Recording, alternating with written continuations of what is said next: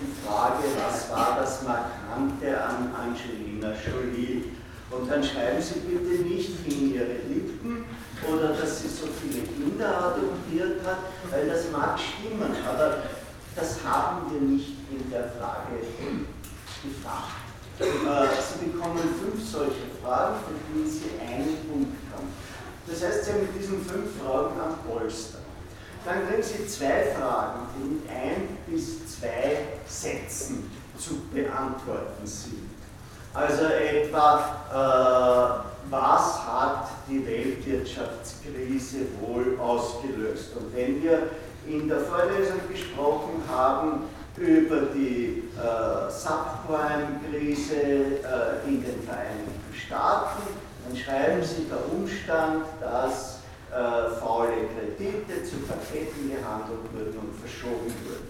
Das heißt, Sie schreiben nicht hin, der internationale Spekulantenkapitalismus, das mag zwar stimmen, aber darüber haben wir nicht geredet. Und die, für diese Fragen bekommen Sie zwei Punkte. Das heißt, Sie haben damit neun Punkte, wenn Sie diesen leichten Teil kommen und dann kommt der dritte Teil, da werden Sie gebeten, essayhaft etwas aus der Vorlesung zu diskutieren.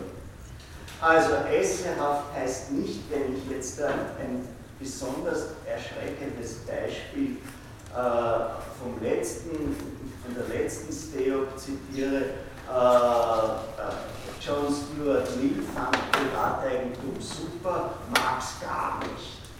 Äh, das ist kein Essay und das ist eine Diskussion das ist, ja.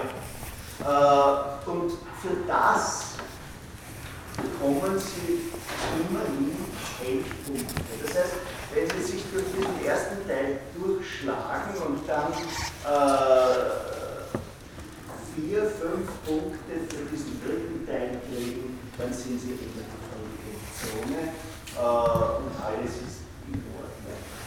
Äh, es gibt, das müssen wir uns noch überlegen, wie das angekündigt wird, damit das nicht individualisiert ist. Es gibt für diejenigen, die beim ersten Mal nicht genügend kriegen, äh, wir, wir begutachten Sachen sehr schnell, gibt es einen Besprechungstermin, wo wir denen erklären, warum wir der Meinung sind, dass sie etwas falsch gemacht haben. Das hat äh, beim letzten Mal ungefähr 66 Prozent der nicht genügend in ein ist zu gut umgewandelt. Da hat einfach, äh, obwohl es erklärt wird am Prüfungsbogen, jemand nicht verstanden, was das heißt, essayhaft oder äh, sonst etwas. Ja, äh, das ist das, was ich sagen wollte und jetzt gebe ich das Wort dem später eine Frage oder? Vielleicht gibt es dazu noch eine Frage. Ah. Gut, es gibt, ja, es gibt zur Veranstaltung eben einen Reader, den kann man im Fakultas Shop erwerben. Da sind alle äh, wichtigen für die Vorlesung oder interessanten Texte drinnen. Es sind äh, sowohl Originaltexte von den besprochenen Philosophen, sind nur Philosophen, keine Philosophen, ähm, als auch Sekundärliteratur, die diese Texte erklärt drinnen. Ein Problem haben wir mit der Fertigung gehabt, das was am der Institutskopierer ist offenbar besser als der vom Fakultas, deswegen sind ähm, zweite Texte vielleicht etwas schwerer zu lesen, weil die da in der Mitte eine Schwärze haben. Man kann sie trotzdem lesen, das ist vielleicht unangenehm. Ähm, weiterhin ist da im, findet sich im Reader ein Informationsblatt mit allen wichtigen Informationen und E-Mail-Adressen bzw. Ähm, äh, Verweisen auf Homepages, wo man Informationen zur Veranstaltung kriegt und Informationen zur Prüfung. Also da steht drinnen, wie man eine Anleitung, die dann auch ein Übungsbuch draufsteht, wie man ein PC verfasst. Und ähm, ja, es sind da also alle nötigen Hinweise drinnen. Man kann den Reader dazu verwenden, sich zum Beispiel aufs Tutorial vorzubereiten oder äh, Sekundärliteratur über die einzelnen durchgenommenen Philosophen nachzulesen. Es ist aber nicht so, dass der Reader alleine zur Vorbereitung geht um die äh, Vorlesung. Also das, was in der Vorlesung gesagt wird, widerspricht zwar nicht dem, was im Reader ist, es gibt aber sicher andere Schwerpunkte, die da gesetzt werden. Ähm, wir haben das Tutorial am Donnerstag und wir haben den Hörsaal von 17 bis 20 Uhr, das heißt nicht, dass das Tutorial drei Stunden dauern muss, wir haben nur die Erfahrung gemacht, dass die Hörsäle unter Umständen nicht groß genug sind, sodass wir ähm, die Gruppe aufteilen müssen, die zum Tutorial kommt. Das heißt, es kann sein, dass äh, der individuelle Termin dann um 18 Uhr oder um 18.30 Uhr stattfindet. Das heißt, dass wir zwei Termine machen, einer von 17 bis 18.30 Uhr, einer von 18.30 bis 20 Uhr. Und das im Hörsaal 3b im neuen Institutsgebäude, das heißt im dritten Stock. Wenn man auf der Haupttreppe ist und dann äh, geht man nach rechts. Da werden wir versuchen, ähm, wenn wir wirklich die Zeit haben, die und nicht aufteilen müssen, Probleme zu diskutieren, auf individuelle Fragen einzugehen und auch mit Ihnen so zu arbeiten, dass Sie äh, dazu kommen, ähm, äh, Antworten zu formulieren auf Fragen, weil das sehr hilfreich ist beim äh, Prozess des Verstehens, weil hier ist ja eher frontal als Vorlesung. Das heißt, man schreibt nur mit, aber wenn man selbst über die, die äh, gestellten Probleme sprechen kann, dann kann man sich leichter aneignen und merken. Und eben auch für äh, die Wiederholung des Stoffs, also wenn irgendwas unverständlich ist. Ja, also ansonsten sind wir das. So, oder? Frage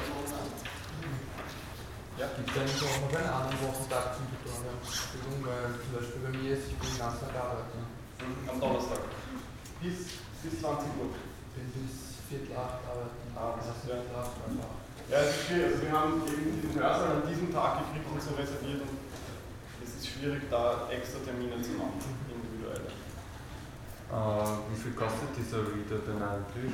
Ist der Fakultas, also wir verdienen da nichts, es kostet 10,10 Euro.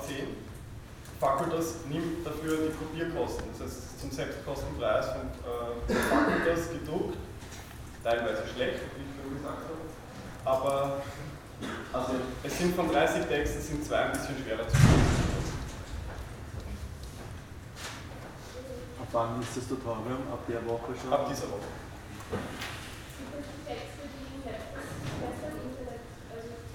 Teilweise, aber es sind zusätzlich Sekundärliteraturtexte. Das heißt, es sind Texte über diese Texte auch dabei. Und es sind teilweise geänderte, weil ja im, im Reader, der online war, waren äh, aus dem Internet teilweise Texte, wegen der, aufgrund also, und diese sind hier aus, aus anderen Quellen. Zum Beispiel, es gibt eine bessere Platon-Übersetzung was alle freut.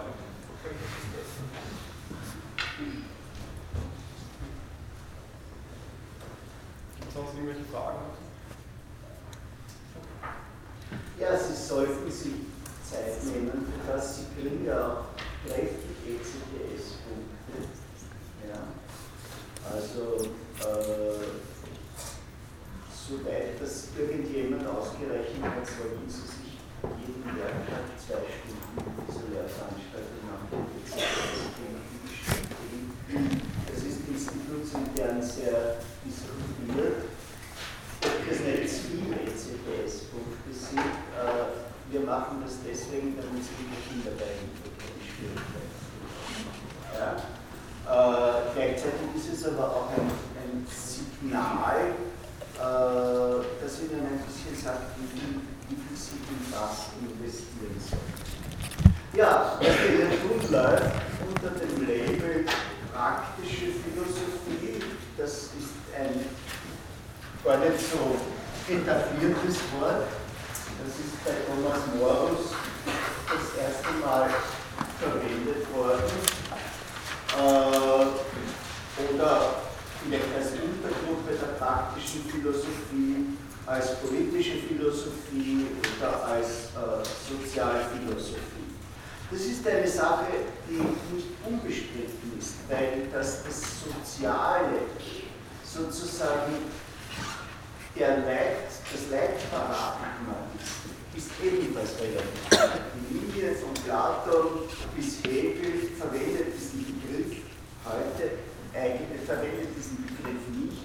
Heute ist er, wie Sie wissen, ein Bestandteil des Curriculums äh, und das ist nicht nur ein Zeichen der Pluralisierung der Philosophie, also der, des immer weiteren Ausbreitens bis hin zu dem, was die Frau Karloff macht, bis hin zur Pflanzenethik, sondern auch eine konsequente Fortsetzung dessen, dass Philosophie Pardon.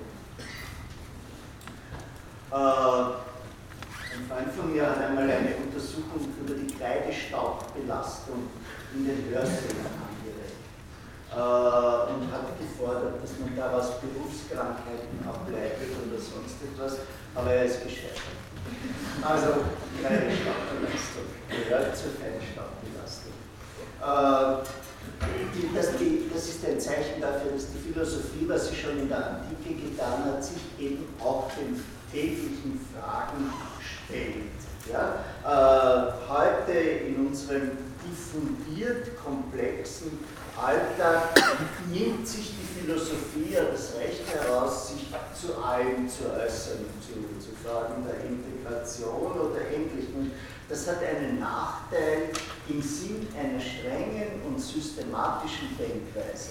Also Sozialphilosophie hat nicht jene Präzision, äh, wie sie jemand an der Wittgensteinischen Sprachphilosophie gefordert, geschulter fordert. Äh, die hat eine ungeheure Nähe zum Tag, das können wir auch zurückprojizieren. Wir müssen uns schon bei der Antike fragen, was haben sich die eigentlich unter einem Staat vorgestellt. Und das hat sich in der Moderne multipliziert, weil wir erstens einmal das afrikanische Elend Medien täglich im Wohnzimmer haben äh, und weil wir Günther Anders, den ich aufgeschrieben habe, hat darüber viel nachgedacht, eben äh, die Möglichkeit haben, mit einem Handgriff, wie das der Claude Oerfeli, der Pilot von Hiroshima getan hat, in einer non-personalen Tötung das Leben von hunderttausenden Menschen auszulösen.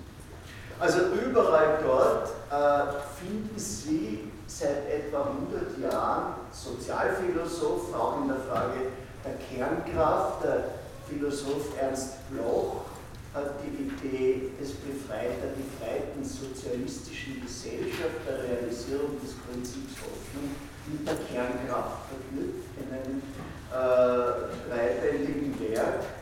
Äh, und umgekehrt gibt es äh, die Argumentation etwa des Sir Carlo Raymond Popper, jemand von der Popper-Schule da, äh, dass man nur das tun soll, wo man äh, die Folgen sehen kann. Und es gibt die anthropologische Erkenntnis seit Tschernobyl äh, vom menschlichen Fehlverhalten, das auch im unfehlbaren Konzept sich einschaltet. Und es gibt schließlich die Erfahrung der Komplexität und des angeblich unwahrscheinlichen Zusammentreffens von äh, Tsunami und Erdbeben in Fukushima und, und, und.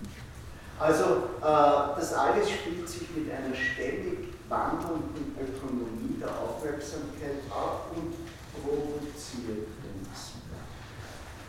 Aristoteles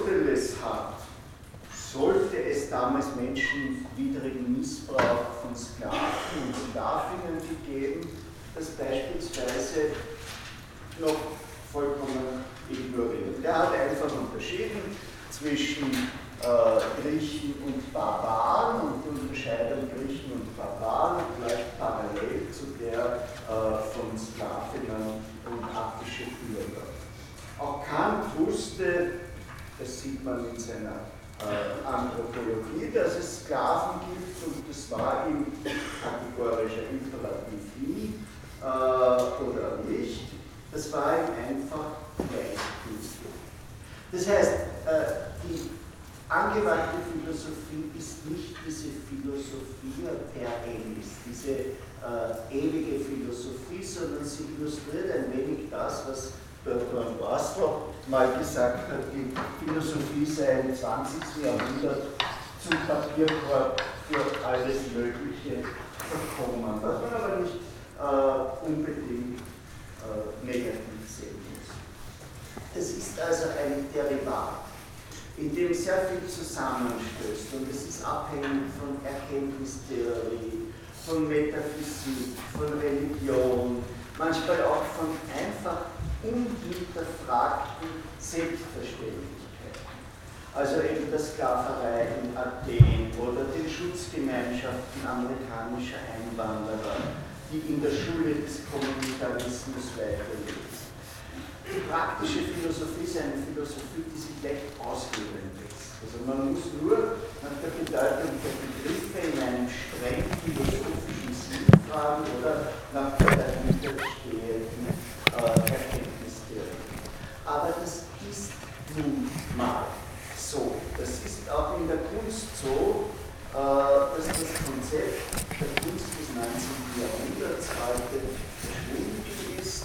Äh, heute geht es bei Beuys äh, um den Einfall oder bei der Marina Abramovic, das ist wie die sechs Wochen im Monat gesessen ist. Man durfte sich 20 Minuten dieser Video hinsetzen und sie anschauen. Das Ganze ist der Artist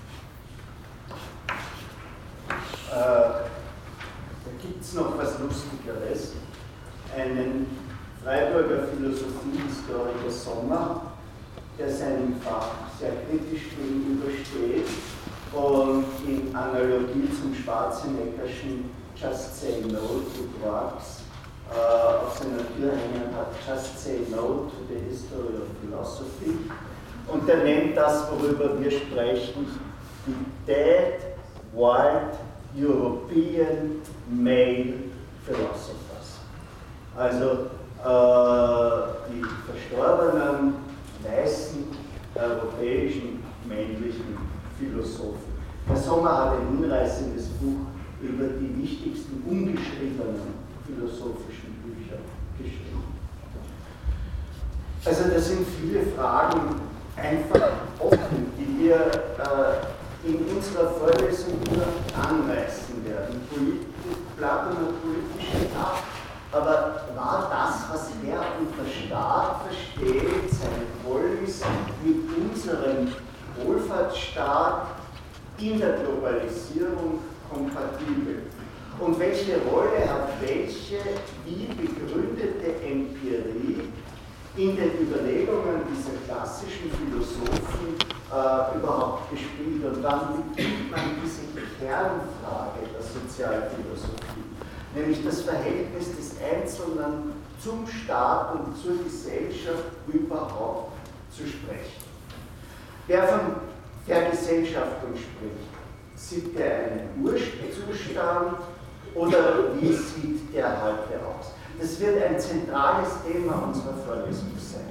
Also äh, stehen wir vor einer Verfallsgeschichte, hat es eine gute Vergangenheit gegeben, wie bei Rousseau zum Beispiel, wo wir eigentumslos und daher frei gelebt haben, oder ist die Geschichte wie bei Kant in seiner äh, Ideen zur Weltgeschichte in weltbürgerlicher Absicht ein Aufstieg? Also der Kant macht das so, dass er die ersten, äh, das erste Kapitel der Genesis nicht als ein furchtbares Ereignis, wir sind aus dem Paradies vertrieben worden, erzählt, sondern äh, als ein wunderbarer erster Schritt zur. Da war das Paradies und da sind wir alle nackt herumgelaufen und wer weiß, was wir da getan haben. Und wir haben den Baum der Erkenntnis gemieden und dann haben sie es dann endlich rausgehauen. Und wir haben begriffen, man muss sich was anziehen und man muss arbeiten äh, und das Leben hat auch seine unschönen Seiten, wie zum Beispiel bei den äh, Frauen, die Schmerzen äh, ihre Kinder begehren.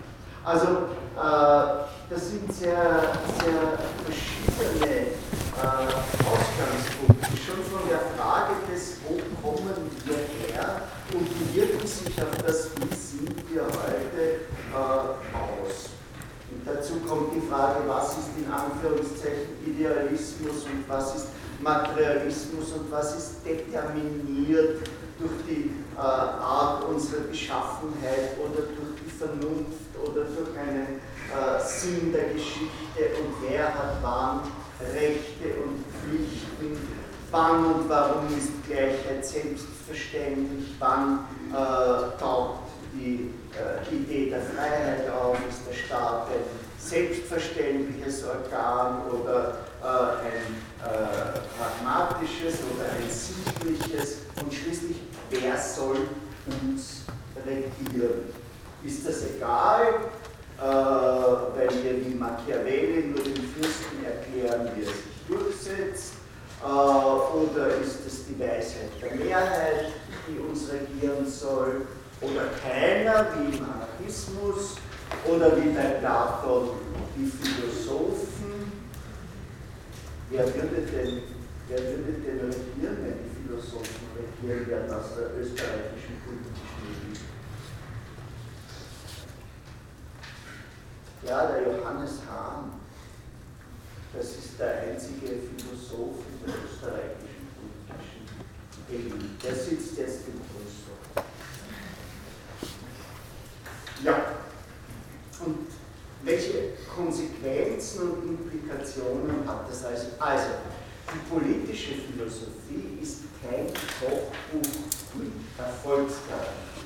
Im Gegenteil, das ist das Wesen der Philosophie und das werden wir bei Sokrates sehen, dass sie die Ungewissheit verwaltet, dass sie in der Ungewissheit Argumente miteinander konfrontiert. Der Einzelphilosoph argumentiert vielleicht absolut, aber die Philosophie in ihrer Gesamtheit relativiert. Den habe ich da aufgeschrieben, ein Philosoph des 19. und beginnenden 20. Jahrhunderts, hat die Beobachtung gemacht, dass es bestimmte Typen von Lösungsvorschlägen gibt und dass diese Lösungsvorschläge konstant, teilweise seit Jahrtausenden miteinander konkurrieren, ohne dass eine Seite gewinnen. Und das lässt verschiedene Schlüsse zu, zwei ich, nämlich, dass das Philosophieren eine höchst persönliche Angelegenheit ist und dass eine Metaphilosophie, wie das zum Beispiel die Psychoanalyse äh, unternommen hat, gerechtfertigt ist. Und auf jeden Fall, dass das Wesen der Philosophie Kampf ist, Diskussion, davon zeigen schon jene platonischen Dialoge, wo diese literarische Figur Sokrates die Sophisten fertigen. Aber auch, wenn wir das dann kontextualisieren, im zeitlichen Kontext uns anschauen, dann relativiert sich manches. Aber das ist keine Kritik äh, der Sozialphilosophie und der politischen Philosophie, weil das ist eine kollektive Selbstvergewisserung der Menschen über ihre Existenz. Das ist ein seit Jahrtausenden laufender Prozess und vielleicht ist das der anthropologische Punkt, wo wir uns von Tier unterscheiden. Also nicht in der Fähigkeit zu denken, weil das wissen wir mittlerweile, dass die Affen auch lernen können, denken können äh, und ähnliches, sondern in der Fähigkeit, etwas zu kontextualisieren. Schimpanse kann auch malen, er kann angeblich nicht lächeln, aber philosophieren kann er sicherlich nicht. Es gibt eine allgemeine Annahme, unter der wir heute stehen, nämlich dass der Tod Gottes, das ist ein berühmter Nietzsche-Ausspruch, einmal in seinem Werk vor. Also das Verschwinden der Annahme eines Willen Gottes als Ordnungsmuster gesellschaftlicher Prozesse, dass damit eine generelle Entzauberung äh, der Welt zusammenhängt. Max Weber, der deutsche äh, Soziologe, hat das so formuliert, dass der eiserne Käfig der Rationalität immer äh, größer wird. Dass es einen Zuwachs von Empirie, von Metatheorie und vor allem eine Entmythologisierung gibt. Aber vielleicht hat jede Gesellschaft gemeint, äh, es gäbe, äh, sie hätte mit den Mythen aufgeräumt und es gibt genügend Thesen, denen zufolge wir uns einfach neue Mythen geschaffen haben. Weil der Benjamin zum Beispiel nennt den Kapitalismus eine Religion. Also das sind ein bisschen mal, das war ein bisschen mal so ein Trailer zu dem, was uns beschäftigen wird. Es ist eine kurze Vorlesung. Äh, wir stellen klassische Positionen in zeitweiliger Abfolge und im jeweiligen Kontext dar. Wir zeigen, welche Weichenstellungen mit diesen ausgewählten Positionen verbunden sind und welche Nachwirkung das Inhalte hat. Das ist eigentlich für mich das Interessante. Äh, wenn man auf einmal im alten Mantel einen aktuellen Inhalt findet oder wenn sich äh, ein Begriff geändert hat. Äh, so etwa der Begriff Gleichheit, der so ausgeweitet ist, dass die Pioniere der Gleichheit ihn wahrscheinlich gar nicht mehr erkennen würden. Grundsätzlich gilt, was hier referiert wird, was in dieser Vorlesung behandelt wird, äh, von der Antike bis ins ausgehende 19. Jahrhundert, hat Termini Themen und Lösungen geliefert, die heute noch auf dem Programm stehen. Es gibt eine Entwicklungslinie und um diese Entwicklungslinie ist, glaube ich, das Wichtige, dass die politischen Subjekte immer mehr werden. Also dass Frauen dabei sind, dass die Minderheiten dabei sind, dass die Ansprüche differenziert werden, höher werden und äh, dass die jeweils strittigen Regeln zunehmen. Es gibt heute kaum Denker, die imstande sind, das rund um einige Zentralbegriffe zu denken. Sicher gibt es auch Konstanzen, die vielleicht soziologisch oder gar anthropologisch verankert sind, die Existenz einer Elite oder die Existenz von Institutionen, der Glaube inklusive der Derivate des Glaubens in einer säkularisierten Welt, das Gute, das Angemessene, das Verbot und ähnliches. Das alles basiert auf einer Grundlage. Warum sind wir, warum, warum vergesellschaften wir uns überhaupt? Also die, wie heißt diese Bärin, die da herumzieht? Ja, die zieht, die zieht solo herum. Irgendwann einmal trifft sie einen Bären, dann paart sie sich, wenn er ihr gefällt, und dann zieht sie weiter. Also die ist einfach nicht vergesellschaftet. Der Philosoph Arnulf Gehlen hat dafür die Lösung angeboten, dass wir ein Männchen äh, das sind ein Männgelwesen, die, äh, so ist Hörschel, das sind ein Männgelwesen durch die lange Zeit, in der wir selbsterhaltungsunfähig sind. Wir sind aber auch ein Männgelwesen, weil wir einfach Robinson Crusoe zum Trotz immer äh, den anderen brauchen, auch in der psychischen Konstellation. Es ist kein Zufall, dass der Adam im Paradies sitzt, das ja immerhin ein Paradies war, nicht, und sich furchtbar langweilt.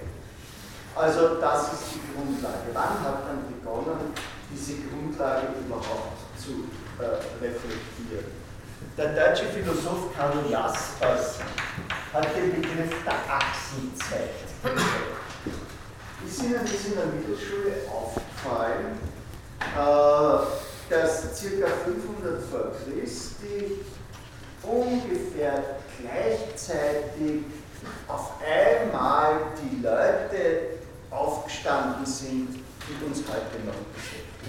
Also der Buddha, der Konfuzius, der Heraklit, der Sokrates 470 vorgeboren, äh, Platon 427 vorgeboren. Das heißt, dass in dieser Zeit, in dieser Achsenzeit eigentlich unsere, die intellektuelle Seite unserer Zivilisation beginnt. Äh, was wir über den Begriff oder über diese Zeit wissen, war das eine äh, sehr brutale Periode, eine Periode, in der wir eine grausam organisierte Stammesgesellschaft verlassen haben und ins Geordnete hinübergeblieben sind. Ja, der Beginn dessen, was eben dieses griechische Denken ist, was uns heute noch beschäftigt, äh, ist in den sogenannten Fragmenten der Vorsokratiker, äh, wohl der einflussreichste ist Heraklit, der Dunkle, der uns die Erkenntnis von der permanenten Veränderung Er sagt, indem er das getan hat, damit Sie gleich sehen, was das Dunkle heißt, äh, lautet, in dieselben Flüsse steigen wir und steigen wir nicht. Wir sind also und wir sind nicht. Warum steigen wir nicht in dieselben Flüsse und steigen wir? Weil Pantarei, weil alles fließt und weil der Fluss steht. Ja? Äh, wir kennen diese sogenannten Sophisten, fast nur aus den platonischen Dialogen. Dort werden sie fertig gemacht. Das ist ein bisschen so wie später mit der Gnosis, die wir hauptsächlich aus den äh, Argumenten der Kirchenväter gegen sie kennen. Äh, die Sophisten argumentieren im Kontext der politischen Philosophie, aber äußerst beliebig. Es sind äh, Spin-Doktoren mit den attischen Way of Life-Formen, Vorläufer äh, der Talkshow-Philosophen, Relativisten, für die es keine Moral gab, nur das bessere Argument und das wird in der Regel bei Platon widerlegt. Aber das Wichtige an den Philosophen ist, sie stellen, an den Sophisten ist, sie stellen sich der Komplexität, sie kreieren den abendländischen Debattierstil. Also der, der Kratilos zum Beispiel, der sagt, man kann nicht einmal einmal in einen Fluss steigen, äh, weil da ändert er sich schon. Und äh, das Paradoxon mit der Schildkröte und dem Pfeil des Achilles, das aus der Mittelschule noch bekannt ist, oder die Frage dessen, äh, dass alle Gräter lügen und was bedeutet das, wenn ein Gräter sagt, dass alle Gräter lügen. Das ist alles, das hat unsere Kultur geformt, solche Fragestellungen. Ja? Der wichtigste äh, Vorsympathiker ist der Kritias aus Athen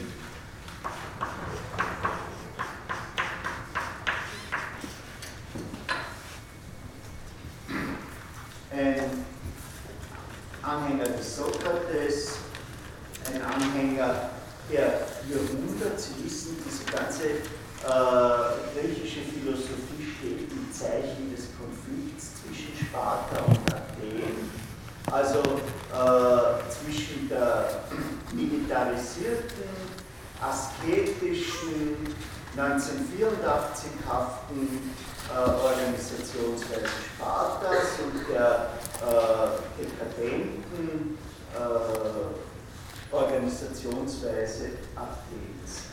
Und dieser Kretias war eben ein ziemlicher Reaktionär, ein Kämpfer äh, der Aufklärung, ein Gegner der Rhetorik. Und jetzt werde ich versuchen, dass ich das Fragment 25 finde. Genau. Das heißt Sisyphus, Satyr. Es gab eine Zeit, da war der Menschenleben ungeordnet und tierhaft und verstärkt total. Da gab es keinen Preis für die Edlen, noch auch war die Züchtigung für Schlechten zu teilen. Und dann scheinen wir die Menschen Gesetze aufgestellt zu haben, als Züchtiger, auf das das Recht Herrscherin sei. Zugleich von allen um die Frevelei zu Sklaven haben und bestraft wurde jeder, der sich nur verdient. Dann, als zwar die Gesetze sie hinderten, offen Gewalttaten zu begehen, da scheint mir, hat ein schlauer und gedankenkluger Mann Götterfurcht der Sterblichen erfunden, auf das ein Schrecken zu Dasein der Geschlechten, auch wenn sie im Verborgenen etwas täten.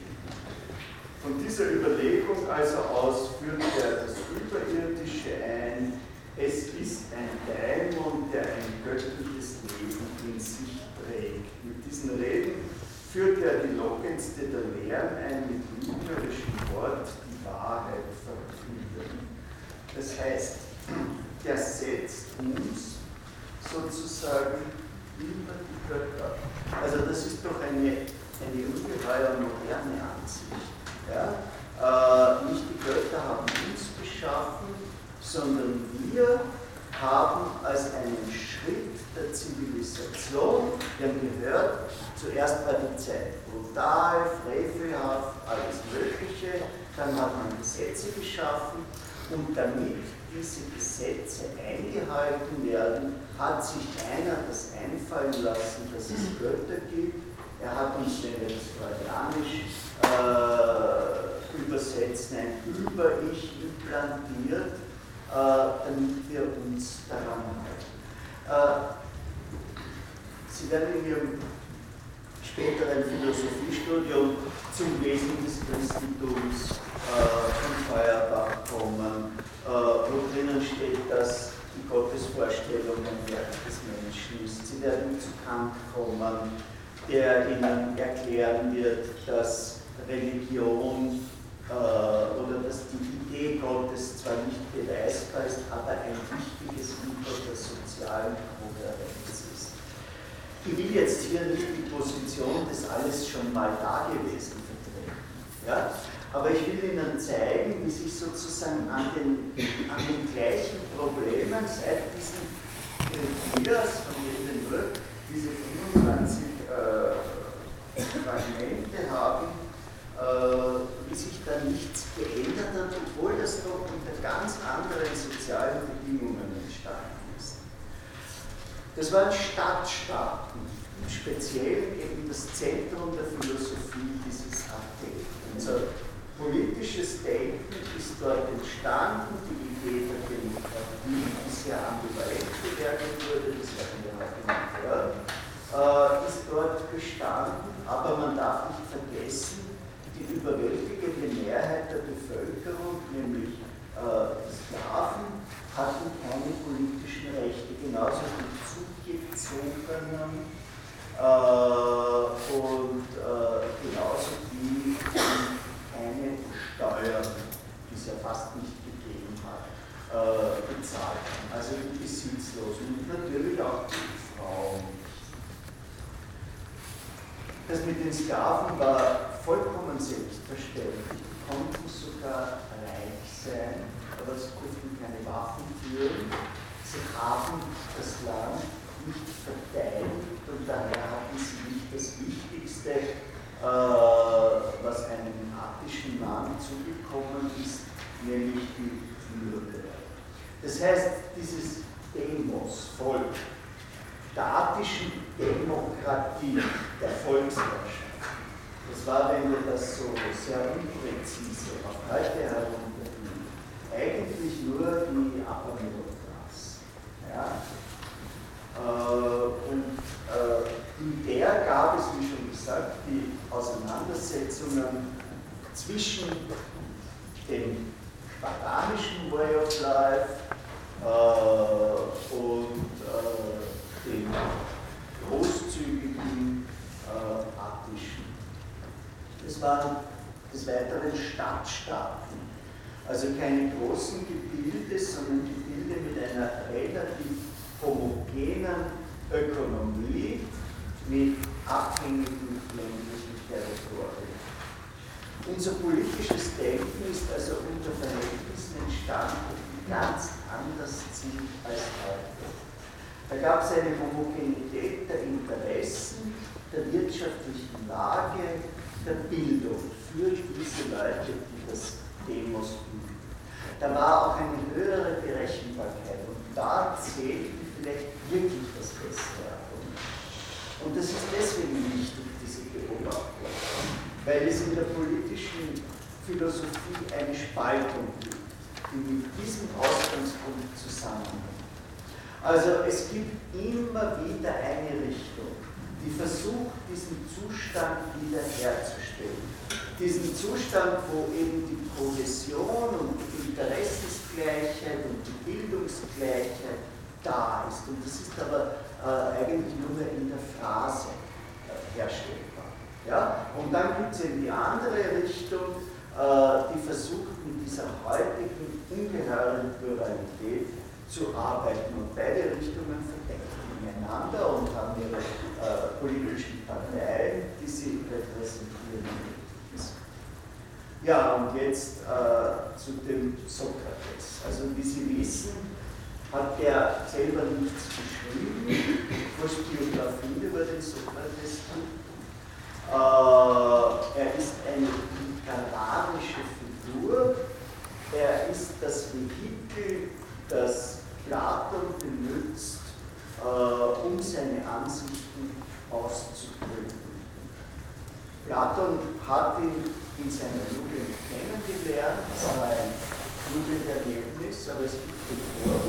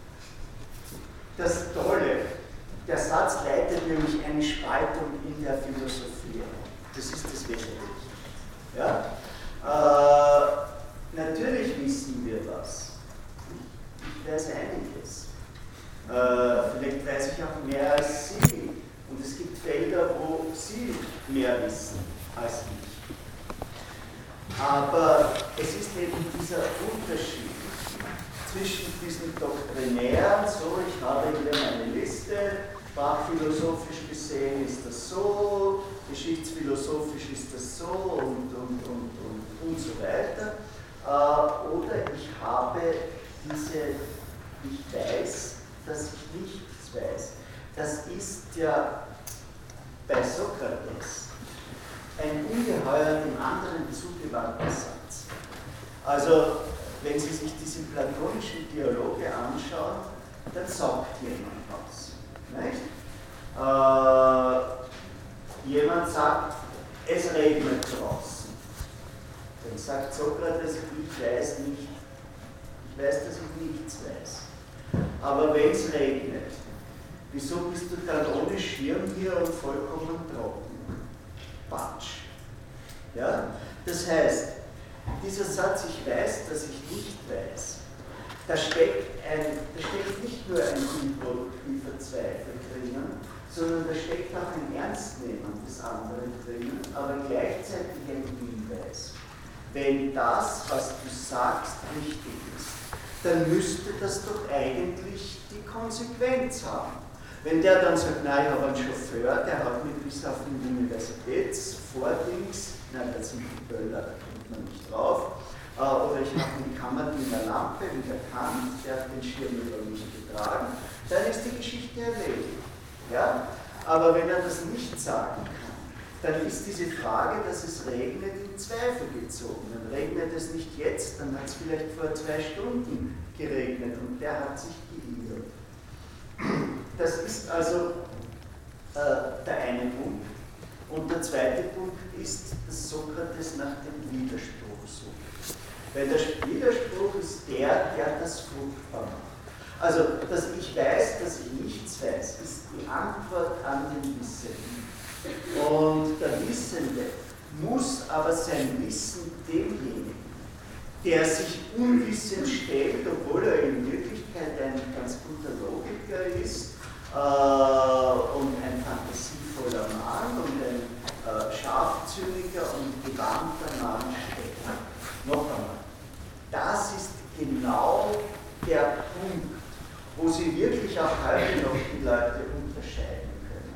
Also in diejenigen, die ihnen einfach sagen, äh, durch Punkte, Punkte wird dieses Problem Punkte, Punkte gelöst. Äh, und diejenigen, die sagen, ich weiß, dass ich nichts weiß, äh, und den anderen einmal pädagogisch dazu zwingen, äh, sich das äh, erklären zu lassen. Es ist ein, ein Niedergang äh, der Diskussionskultur, dass in öffentlichen Diskussionen meistens Wissende gegeneinander prallen äh, und es dann Grunde nur darum geht, wer eben äh, die besseren gibt den Vorwurf an Plato, diesen Schöpfer des literarischen Sokrates, ich habe das schon gesagt, dass er, den, dass er das Jugenderlebnis mit diesem Mann transformiert hat, äh, dass er ihn in einen Wissenden verwandelt hat, eben in denjenigen, der in Platons berühmtesten Werk, den Staat, mit dem wir uns gleich ausführlich beschäftigen werden, äh, den, den Philosophenkönig fordert, also den, den absolut äh, Wissenden. Also noch einmal, was Platon tut, ist, dass er sagt, ich weiß, dass ich nichts weiß, aber deine Behauptung wirft viele Fragen auf, ich weiß nicht, wie du deine Begriffe einsetzt, aber wenn sie so gedacht sind, wie ich mir das vorstelle, dann hat das Konsequenzen und Widersprüche. Sokrates hat das sein persönliches Daimonion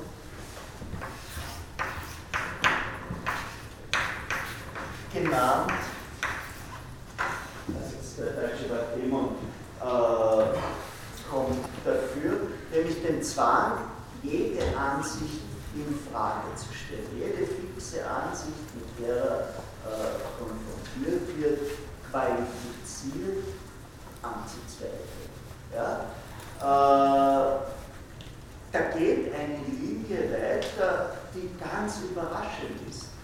Also wenn Sie zum Beispiel, weil heute sehr viel über Neoliberalismus gesprochen wird, den neoliberalen Friedrich von Hayek lesen, dann schreibt er über den Sinn des Wissens im wirtschaftlichen und wendet das Ich weiß, dass ich nichts weiß auf seine Theorie vom Markt an und stellt entgegen den Staat, der alles weiß und dabei scheitert, und Einzelnen, der dem, Markt gegenüber ratlos ist und aus dieser Ratlosigkeit den Zwang, sich selbst unter den Zwang setzt, so viele Informationen wie möglich zu verschaffen und das kann ihm Markt.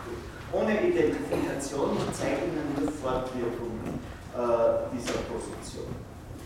Der Sokrates war im Grunde äh, in Athen ein Vertreter der Konservativen, aber er hat bei Platon die Frage geschaffen, was ein guter Staat ist, wo unsere Pflichten liegen und ob dieser Staat uns nicht vielleicht auch etwas schuldet.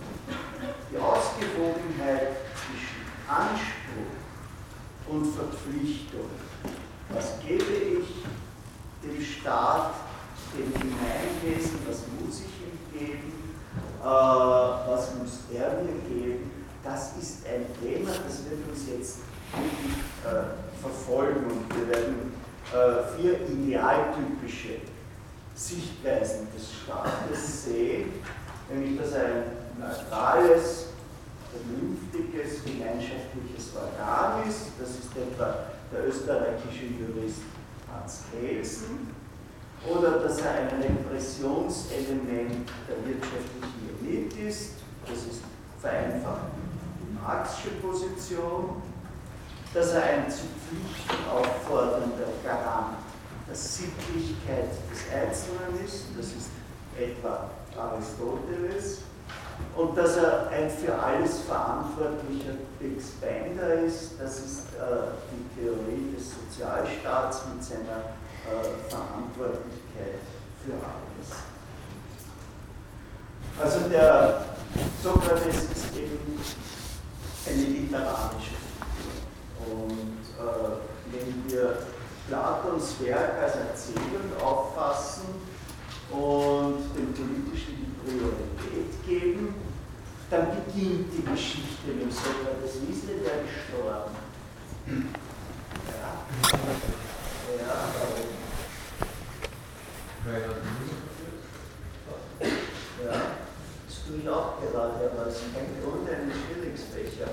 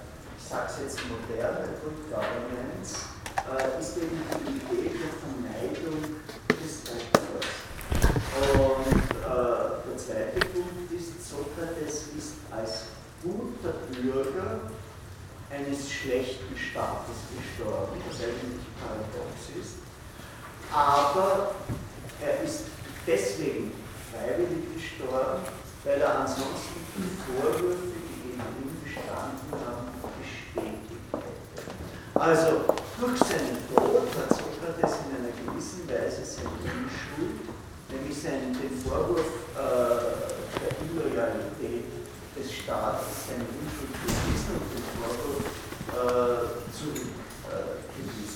Das heißt, äh, im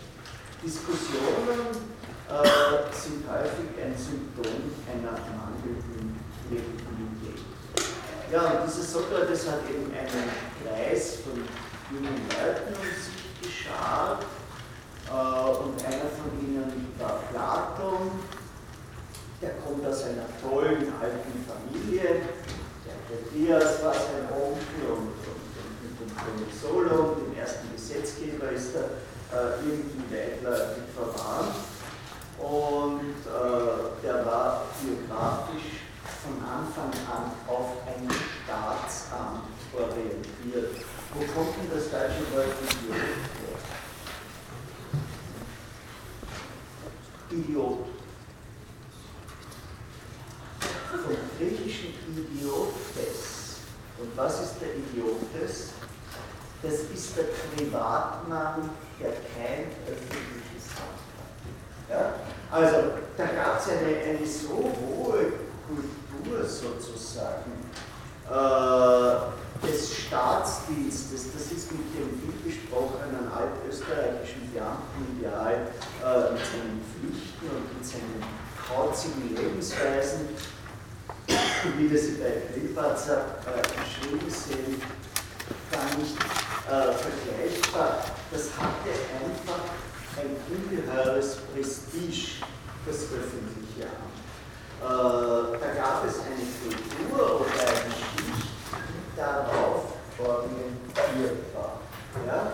Äh, und äh, Platon schöpfte aus seiner Praxis, hat äh, zunächst mit dem Sturz der Demokratie sympathisiert, sich dann aber von der aristokratischen Herrschaft der 30 abgewandt und nach dem Sturz dieser 30 gab es eben das Verfahren äh, gegen den Sokrates und daraufhin hat ihm der, der Tyrann Dionysios nach Sizilien eingeladen.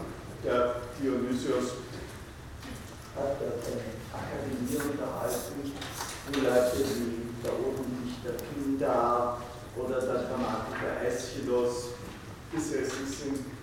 Und Platon hatte ein vom Onkel des Dionysos, von Dion, inspiriertes Reformprogramm, ist aber beim Tyrannen in Ungnade gefallen und wurde als Sklave deportiert. Also der erste Versuch eines Philosophen, äh, sich in die Politik einzuschalten, ist äh, gescheitert. Platon hat in Athen die Akademie gegründet und das ist in gewisser Weise das Vorbild der Hochschulen. Eine Institution, die fast 1000 Jahre gestanden hat, bis 529 Christi. Justinian hat sie dann äh, geschlossen und von der ein ungeheurer intellektueller Einfluss ausgegangen ist. Also stellen Sie sich einmal vor, eine Bildungsinstitution, die das Denken ihres Gründers konserviert und sich fast ein Jahrtausend lang äh, hält. Ja, also Marx hat es 100 Jahre geschafft. Äh, und äh, wir haben hier eben, wir haben hier eben 1000 Jahre. Platon ist noch zweimal nach Sizilien gegangen, ist gescheitert. Er wollte anstelle der dortigen Tyrannis eine Gesetzesherrschaft und ein gesundes Mittelmaß stellen. Der Mann ist seinen Prinzipien untreu geworden. Es gibt in der Literatur viel Sport, äh, dass aus seiner Akademie, einem Think Tank, kann man ja auch sagen, mehrere Diktatoren hervorgegangen sind. In der Literatur wird auch viel über Platons Pessimismus gesprochen. Das ist halt ein Schlagwort, Pessimismus. Grundsätzlich heißt es schon bei Kritias, nicht wahr, nicht leben ist besser als schlecht leben. Was natürlich eine optimistische Aussage ist. Aber obwohl der Schopenhauer von ruchlosen Optimismus gesprochen hat, ist diese Dichotomie Optimismus, Pessimismus nicht abgesichert. Einfach weil das, was dem einen Pessimismus erscheint, dem anderen realistisch ist. Es ist oft verbunden mit der Frage nach dem Urzustand, den wir schon besprochen haben, äh, mit der Rolle der Vernunft, mit der Frage unserer Bestimmung. Es gibt eine dissidente Richtung des Christentums, Gnosis, kennen wir? Gnosis, Gnostiker. Äh, ja, Das ist ja die Richtung, dass man in Weisheit nur in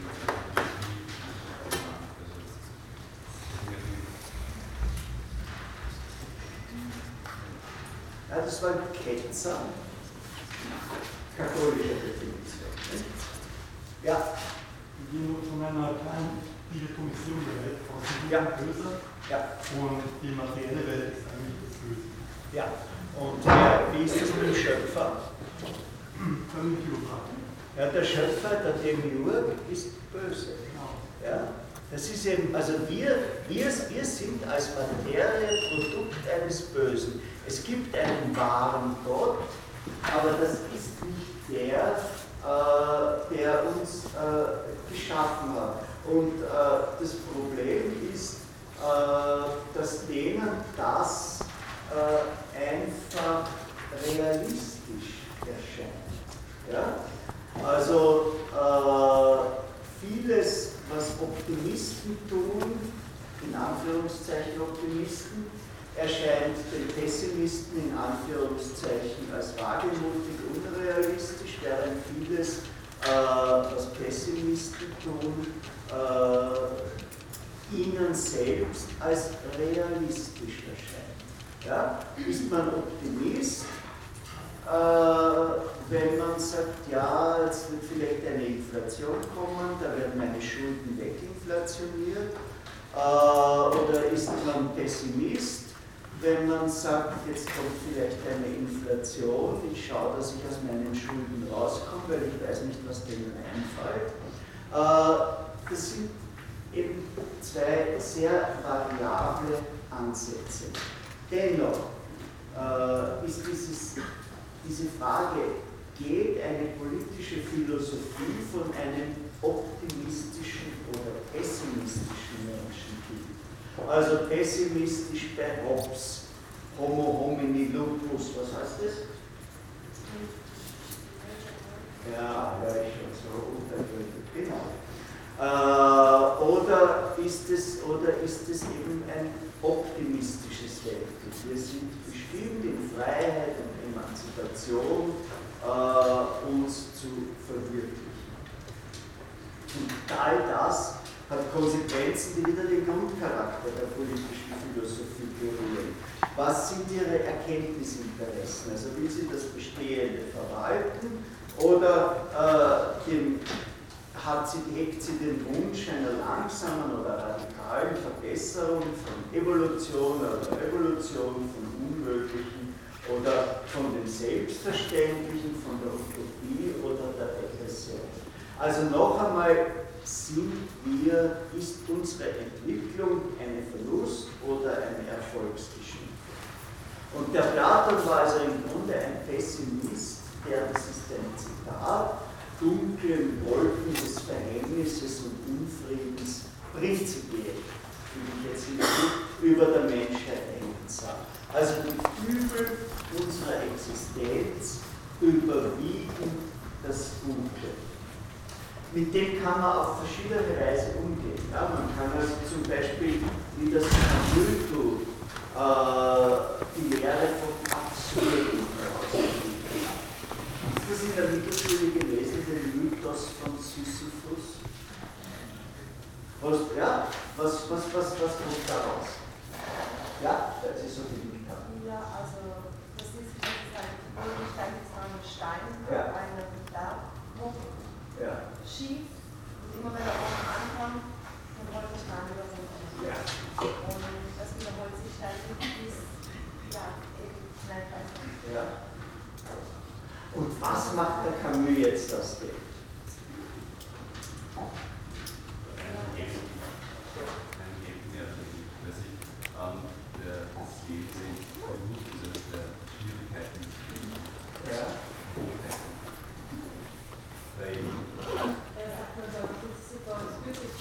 Ja. Also das ist die Lösung des Absurden. Ja? Und das ist, damit ich Ihnen das einmal erkläre, äh, wie das ist, dieses dumpfe Stehenbleiben bei Platon. Die Nachteile überwiegen die Vorteile. Oder bei Schopenhauer, best, am besten ist es, nicht geboren zu werden. Und bei, bei, bei Camus, diese Schilderung, ist eine entsetzliche Situation, diesen riesigen Stein, das kreuzt weh, die Knie hat man sich aufgeschoben, man schiebt den rauf, den Hügel.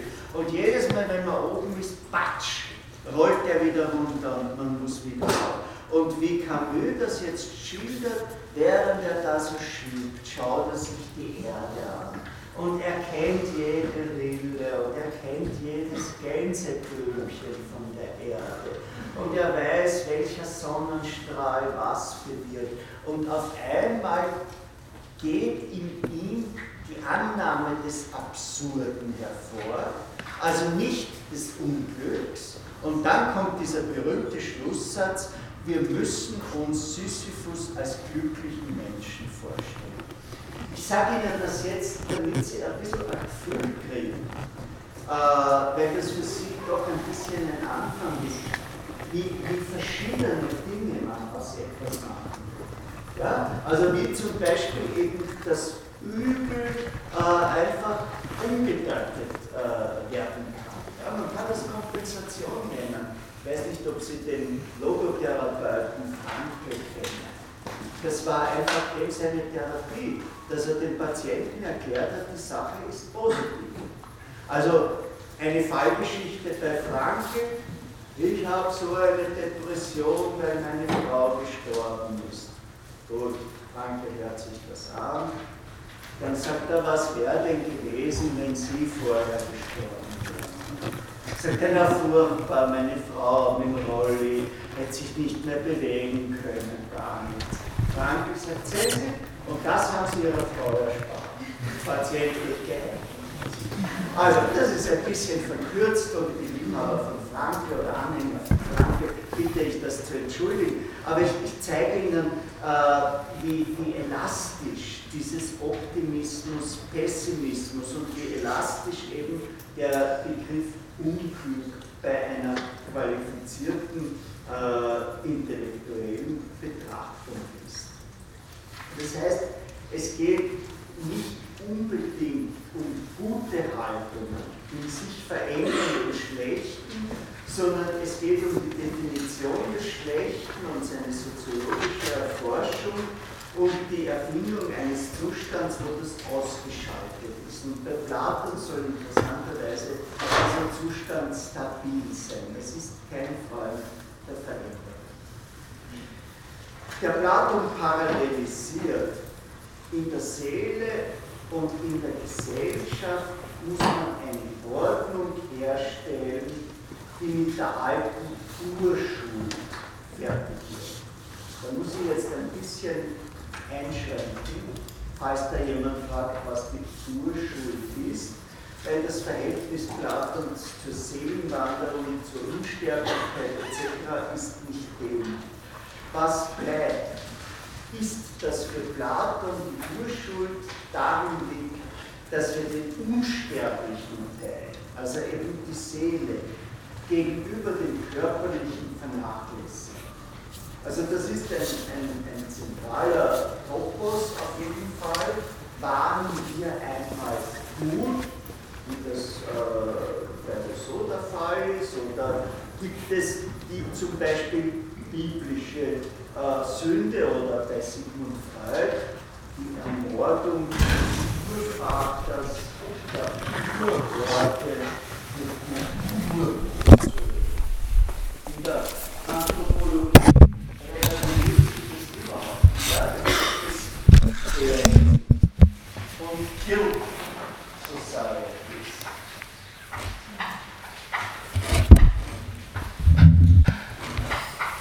Das heißt to blame. Ja, anschuldigen, ja. Und Guilt? Gut, was stellen Sie sich vor, was eine Blame Society ist?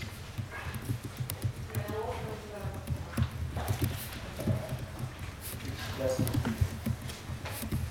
ja, Äh, wo man quasi jeden, gegen, also wo man jeden wegen alles anklagen könnte. Ja. ja, eine Blame Society ist eine Society, die, den Schuld, die die Schuld bei anderen sieht. Nicht? Und eine Guilt Society ist eine Society, die äh, die Schuld bei sich sucht. Es ist kein Zufall, dass die Spezialisten für diesen anthropologischen Ansatz an der Hebrew University in Jerusalem sitzen. Ja? Weil, ich referiere das ohne Identifikation, äh, weil deren These ist, dass Judentum und Christentum Societies sind. Also Gesellschaften, die prinzipiell die Schuld sieht. Während der Islam, so ihre These, eben nur verschiedene Gebote hat und wenn das nicht funktioniert, dann muss jemand anderes schuld sein. Also dort ist nicht die Tendenz, die Schuld bei äh, sich selbst äh, zu ziehen. Also das ist eine zentrale Frage äh, und die zieht sich nicht wie bei gerechten Staatsform überall äh, durch. Äh, die wichtigsten, und da würde ich Ihnen vorschlagen, dass Sie sich das nicht nur in den Rieder anschauen, sondern dass Sie die der Sokritias, das ist der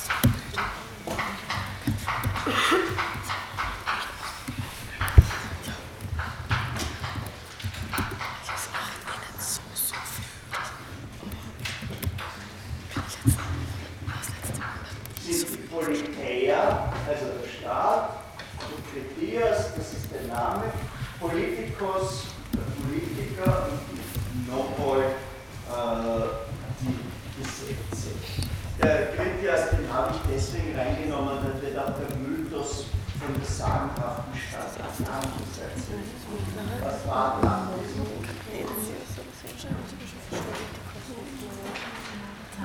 Politeia, Kritias, Politikos, Nomoi. Äh, was war Atlantis? Ja, Atlantis war eine fortschrittliche Stadt, die halt untergegangen ist, also Ja. ihrer Zeit voraus war.